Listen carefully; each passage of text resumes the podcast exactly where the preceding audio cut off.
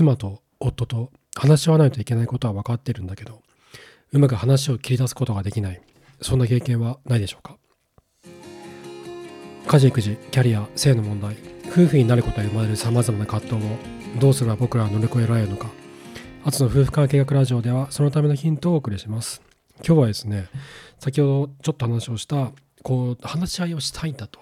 話し合いをしたいしちょっといろいろこう悩んでることあるんだけどうまく夫に言えないなとか妻に言えないなっていう時にこうこうしたらいいよっていう話を前回の放送であの心理師の渡るんさんから教えていただいたんですね。でそれについて今日はちょっと深く掘り下げたいなと思ってすごくこれいいなと思ったんですよ。何かっていうと2人の間に起こっている課題や葛藤に名前をつけてテーブルの上に出してそれをこう第三者的にその葛藤について話し合う共通の課題として葛藤について話し合うっていうことなんですね。であなたが悪いとかあの お前が悪いとかどうしても 相手を責めがちじゃないですか。なんでそうじゃなくて相手を責めるんじゃなくてこの問題って 自分と相手どっちが悪いんじゃなくてそのその葛藤自体がその課題自体が問題なんだよね。問題になってるのはそのあるトピックだよね。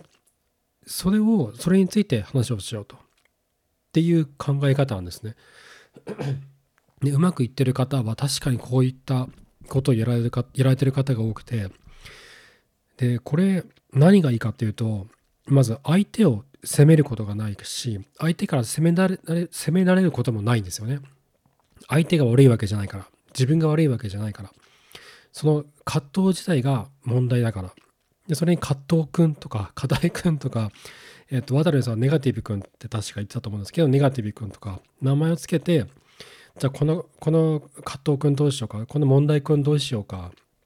というふうに2人でこうしげしげと見つめるみたいなその問題を見つめるみたいなふうにすると相手をこう攻め合わなくて済むと。でさらに2人が同じ方向を向くんですよね。その葛藤を2人が見つめるからなんだろう相手を責めてる時って どうしても同じ方向向かないんですよね。そのお前が悪いとかあんたが悪いとかもういいとかプンってこう外向いちゃうとかっていう現象が起こるので同じ方向を向きづらいんだけどこの葛藤くんをテーブルの上に出すと2人がそれを見つめるから同じ方向を向くんですよね。でそうなるとこう共通の目標ができるんですよ。この葛藤くんをなんとかクリアしようっていう解決しようっていう2人にとっての共通の目標ができる。で夫婦がお互いに 愛着という信頼関係をこの土壌を作るためには共通の目標を持つってのは僕すごくいいなと思ってるんですよ。何かを2人で一緒にやり遂げていく。でそれは育児であったり、えー、と仕事であったりいろいろあると思うんですけど一番やりやすいのは家事だと思うんですよね。えー、そう以前の放送で でも話をしたように、えーと、家事シェア研究家のミキさんもおっしゃってましたけど家事って当たり前のように毎日のようにやることだから2人で一緒に協力しやすいものなんですよね。で、まあ、こういったように何らかの目標があるとそれを2人でこなしていって解決していってでそれによって絆が生まれやすくなってくるんですよ。だから葛藤くんとか問題課題くんとか問題くんとか名前をつけてネガティブくんとか名前をつけてポンって出してで2人でそれをこうクリアしようとすると共通の目標ができて、えー、一つのチームになるわけですよ。2人が一つのチームになってその課題をクリアしていくと。でその中で絆が生まれていく。といった効果があるから僕すごくこれいいなと思ってて。で例えば何があるかというと僕らもねえー、と知らず知らずのうちにこれやってる時あるんですよ。うまくできない時もあるんだけどうんとそうだな。例えばえー、と僕らって週末の夜に2人で一緒にお酒を飲んで韓国ドラマを見たいとかえー、今なんかキングキング・ザ・ランドっていうあの韓国ドラマにハマってるんですけど、まあ、それはいいんだけど何かね、えー、とそういう時に話し合うんですよ。こんなことあったんだよねとか、あんなことあったんだよねって、これ嫌だったんだよなこれ辛かったんだよねちょっと聞いてよみたいな感じで、2人で話をするんですね。で、それは2人 ,2 人にとっての共通の課題の時もあれば、全然違う、お互いの別々の仕事の話とかもあったりするんだけど、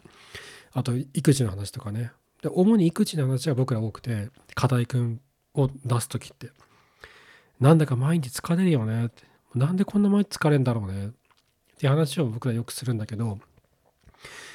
ででそこでねこうつか疲れるくん疲れくんをポンって出してこの疲れくんの正体なんだろうねって話し合うんですよ。で例えばそれは、えー、日中に子供3人がこう同時に話しかけてくると、まあ、聖徳太子じゃないから答えられないんだけど3人が同時にバーって話してきて頭がこうプシューってなっちゃう。もうなんかもうキャパオーバーってみたいになっちゃう。っていうことが起こってると。であとは自分の時間がなかなかないと。静かな時間がないっていうことが原因だとか。あと基本的に体力がなくなってる。っていう悲しい技術悲しい現実があるんですけどでこういったことを2人でこう話し合うんですよ。でこの時って相手を責めたりとかってないんですよね。あんたが早く帰ってこないからよとかあのもっと頑張ればいいだろうとかやるべきだろうとかっていう話にはならなくてうんななんでなんないんだろうなってちょっと今思ったんですけど多分それはこのテーブルに出すってことを僕ら無意識にやってるからだと思うんですよね。この疲れくんをテーブルに出してどっちかが悪いっていう原因が2人の人間のどっちかにあるって考えるんじゃなくてこの疲れくんが問題だからなんでなんだろうねって相手を責める姿勢じゃなくて冷静に第三者的にこう頭の上から自分たちを見つめるような感じで課題に対して冷静に分解していく。っていうことができるようになるなるんですよねそういうふうに外に出すと。でこれは僕らよくやっててで例えば子供3人が同時に話しかけてくるのが辛いんだよねって話を妻がしたらじゃあ話し相手を分散させようっていう提案をして子供が「ねえねえママ」って言ってきた時に僕が「何何パパ聞くから」っていうふうに話をこう引き受けたりとかあと2人が同時に話し出したら「ちょっと待って」って今こっち話してるでしょ？ちょっとまだ終わるまで待っててねっていうふうにこう1人ずつに話を話の流れを1人ずつに変えたりとかっていうふうにこう解決策をそこで考えてで次の日とか、その日からでもいいんだけどそれを実践していくっていうのをよくやってるんですよ。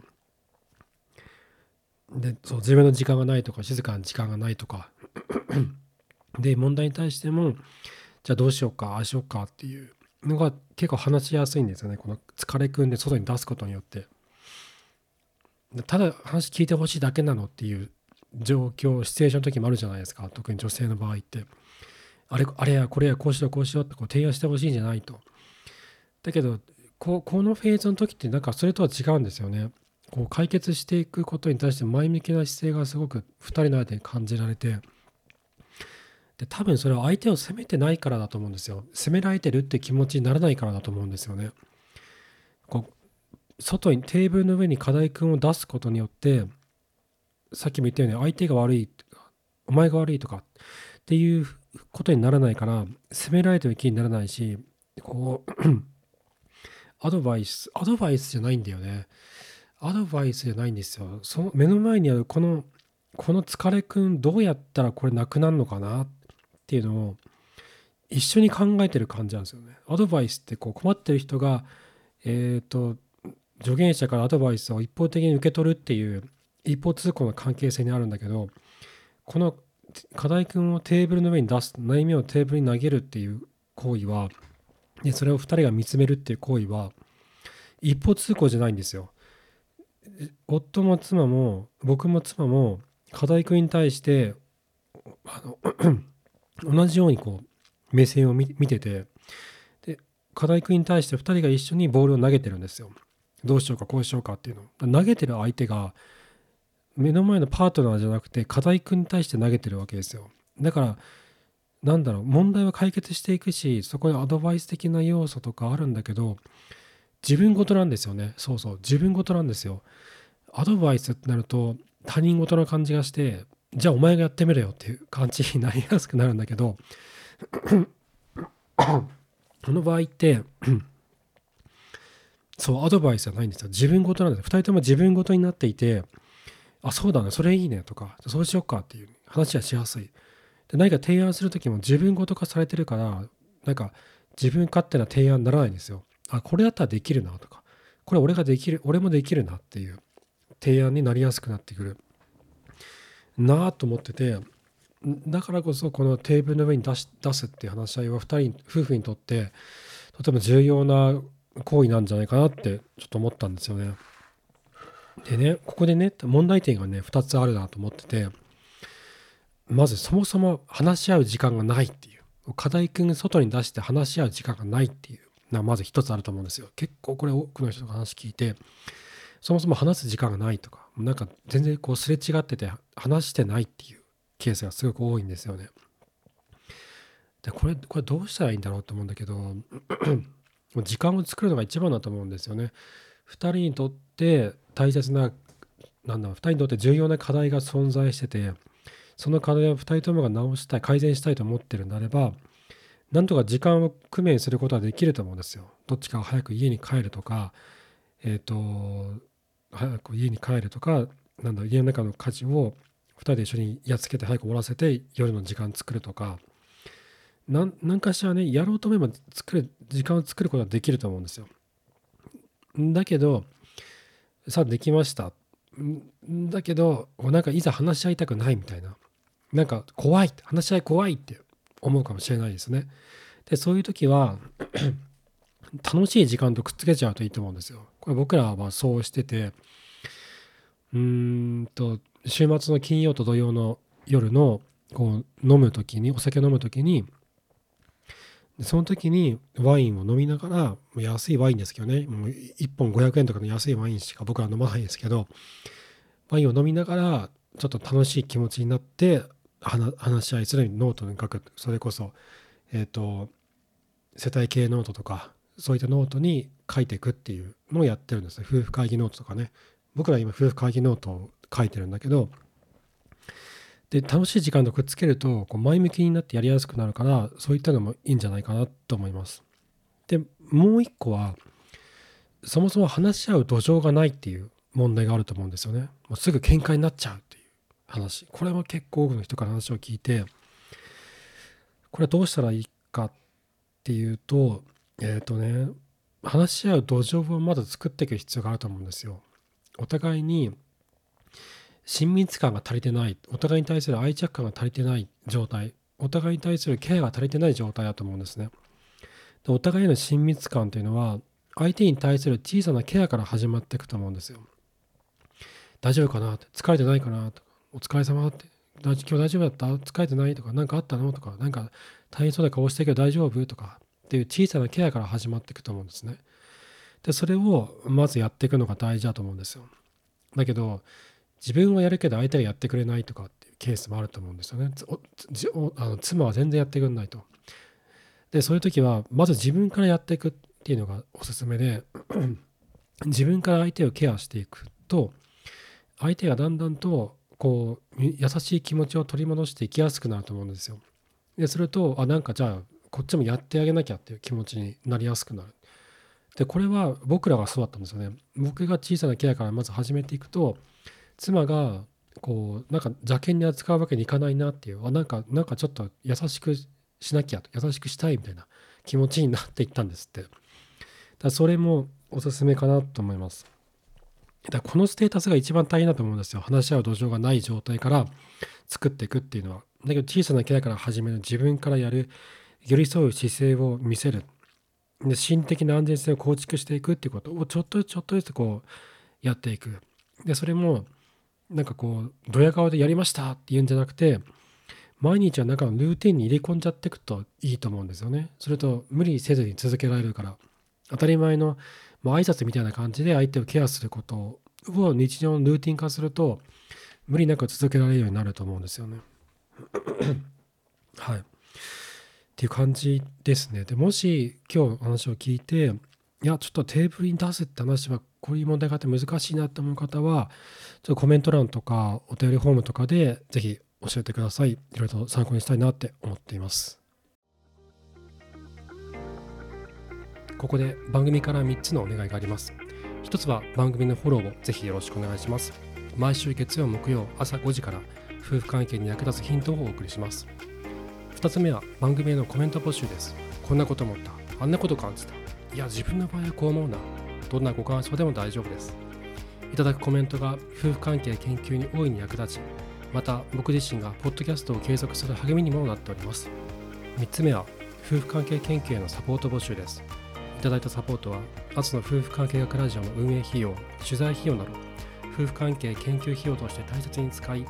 毎月1回メンバー限定のノートの記事をお送りさせていただいております。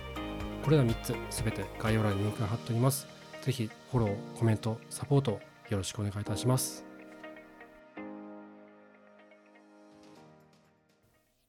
と今日はいただいてたコメントにお返しをしようかなと思います。えっと2つありまして1つがえっとえー、あつさんの番組をきっかけに夫婦関係を見直すことを決意した一野です。えー、あれからなぜ私はあつさんのラジオやノートに触れて諦めずに向き合おうという気持ちになれたのかなと少し考えていました。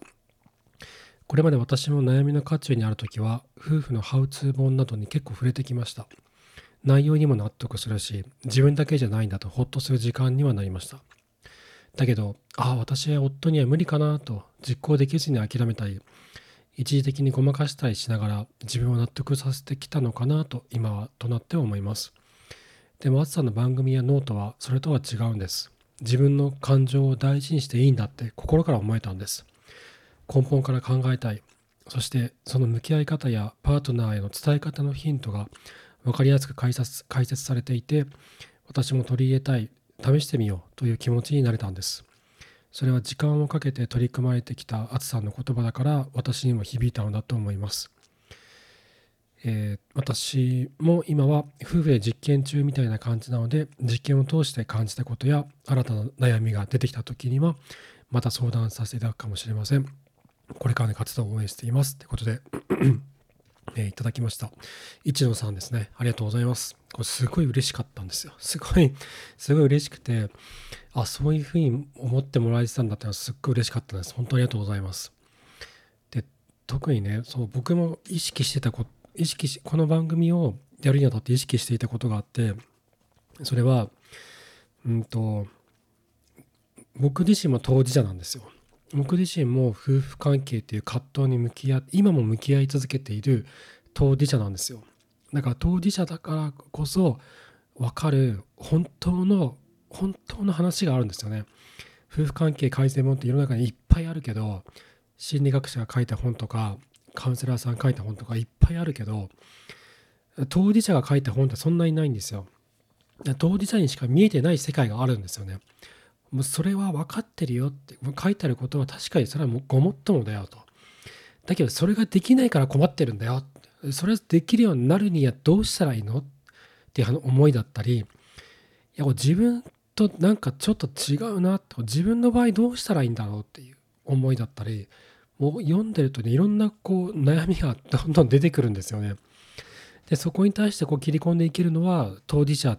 だけだなって僕は思っているので。僕自身が当事者の目線でもってでなおかつ夫婦関係改善研究をしてきて分かったことを上から目線にならずに当事者としての目線をもとにしながらそこをこう分解していくっていうのをやりたいなってずっと思ってたんですよ。でそれをやってきたつもりではあったんですね。そこがちょっとでも伝わったのであればすごく嬉しいなって思っています。一応ありがとうございます。であともう一個言たいてたのが えっとこれは読んでいい？あこれは読んだダメでした。ごめんなさいね。そう。あのよえっとねあのお便りご感想をいただくものでこうシェアしないでほしいっていうのもあるんですけど読まないんですけどちゃんと読んでますので僕は読んでますので、えー、ご安心ください。えっとねこれ最近いただいたのがこれだ。えっ、と、たぬきさんですね。たぬきさん。名前は可愛いですね。たぬきさん。今日初めて拝聴しました。夫婦会議をうまくいかせるには99%の親密性と1%の論理性なんですね。なるほど。腑に落ちました。私は100%の論理性で乗り越えようとしていました。また先生がなさる教科書を読み上げるようなお話と違い、切り口が新しく発想の転換ができそうな気がしました。ありがとうございます。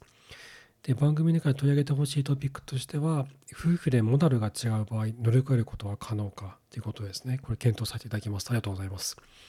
はいコメントありがとうございます。そうこれね多分どっかの放送で話をしましたね。99%の親密性と1%の論理性。論理性ってどうしても押し切ろうとしちゃうんですよね。僕もそうですけどいやいやいやこうこうじゃんって。これこれこうなってこうなんじゃんって。正しいよね。正しいのになんでやらないの？ってついつい言いたくなるんだけど人は飲んでじゃ動かないんですよね。感情でしか動かないんですよ。だから99%の親密性が必要。親密性という土台があるからこそその論理が響くんですよ。その理屈にやっと納得できるんですよ。理屈に納得できるためには親密性で土台が必要になってくんですよね。そう。そこを意識するとまずやるべきことってあのこうすべきああすべきって話をしてそれを納得させようとするじゃなくてなどんなことがあっても何を言ってもお互い受け止めあるような親密性を作っていく親密性の土台を作っていくっていうことがまず一番大事なんですよね。でそこを考えていくのがいいんじゃないかなって思ってます。であと後半に書いていただいたこうなんか専門家が読み上げるような話ではないっていうとこがまさにねこれさっきも言ったように僕はそうしたいなってずっと思ってるやり方なんですよ。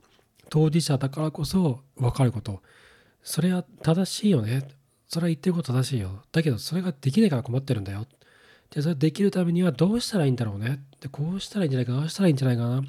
いろんな人の話を聞いてるとどうしどどうにもこういうやり方があるみたいだなっていう、そういった提案が当事者だからこそ、そしていろんな当事者の話を聞いている僕だからこそ